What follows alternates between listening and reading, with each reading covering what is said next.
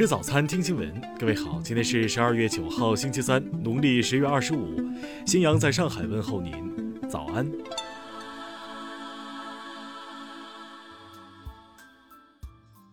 首先来关注头条消息。据韩联社消息，韩国某大学教授当天表示，已经向中国百度公司发邮件，对百度百科泡菜词条中“韩国泡菜源于中国”的表述表示抗议。他在邮件中称，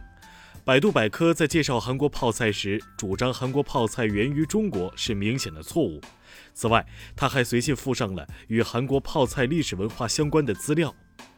此前，由中国主导制定。四川省眉山市市场监管局牵头负责的泡菜规范和试验方法国际标准获得 ISO 通过。对此，韩国政府表示，该标准与四川省腌制泡菜有关，但不适用于韩国泡菜。韩联社还提到，八号，百度百科泡菜词条中“韩国泡菜源于中国”的表述已经消失。听新闻早餐知天下大事。国家卫健委日前印发通知，要求在有条件的乡镇卫生院和社区卫生服务中心设置发热诊室，所有到发热诊室就诊的患者必须进行核酸检测和血常规检查。国家航天局消息，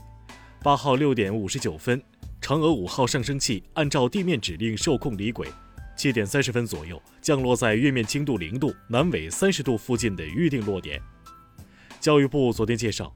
目前全国职业院校共一点一五万所，在校学生两千八百五十七万人，中职招生六百万，占高中阶段教育的百分之四十一点七；高职招生四百八十三万，占普通本专科的百分之五十二点九。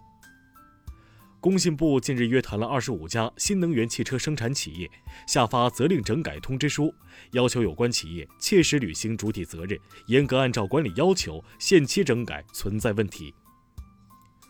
中国人力资本报告二零二零显示，一九八五到二零一八年，中国劳动力人口的平均年龄从三十二点二岁上升到了三十八点四岁。针对网民反映的部分移动应用程序传播淫秽色情、暴恐血腥信息，提供诈骗、赌博、招嫖卖淫服务，国家网信办依法下架一百零五款违法违规移动应用程序。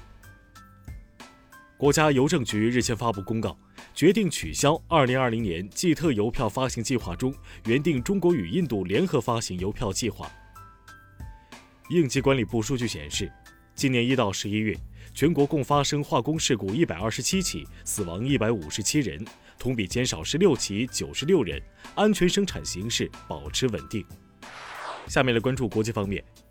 美国国防部七号宣布，美国务院批准对台湾出售野战资讯通信系统。有望在一个月后正式生效，均售案总价为二点八亿美元。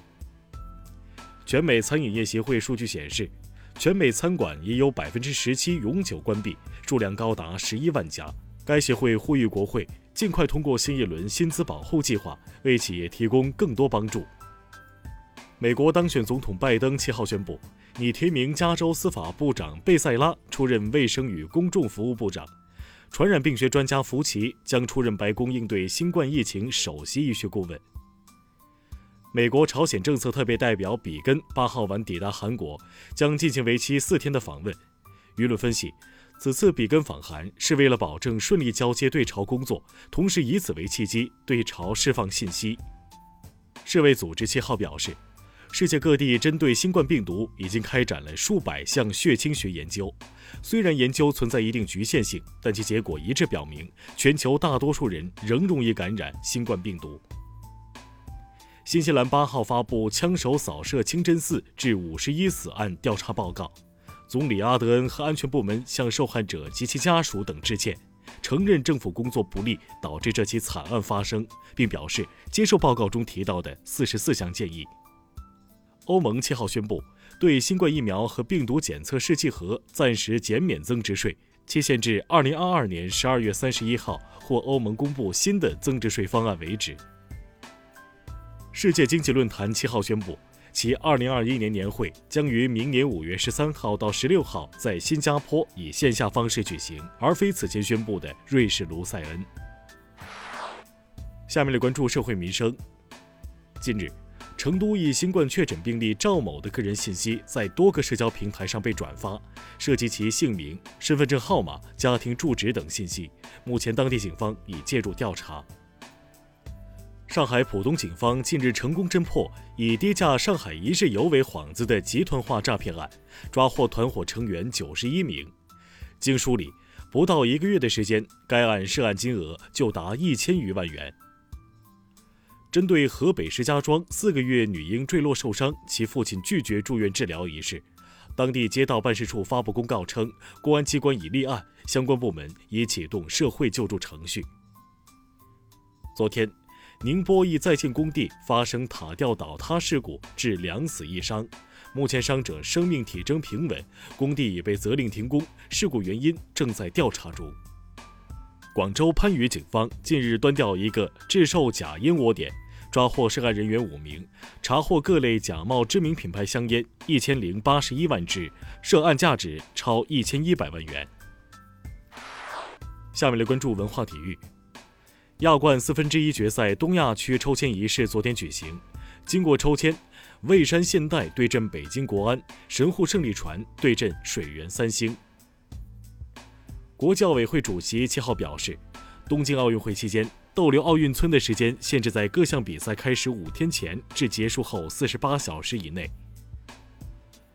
二零二零全国话剧展演季十二号拉开帷幕。包括上甘岭、雷雨在内的二十二部优秀剧目将于十二月上旬到二零二一年一月底集中展演。受疫情影响，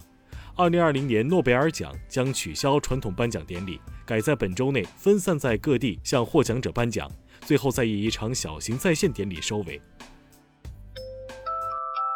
以上就是今天新闻早餐的全部内容。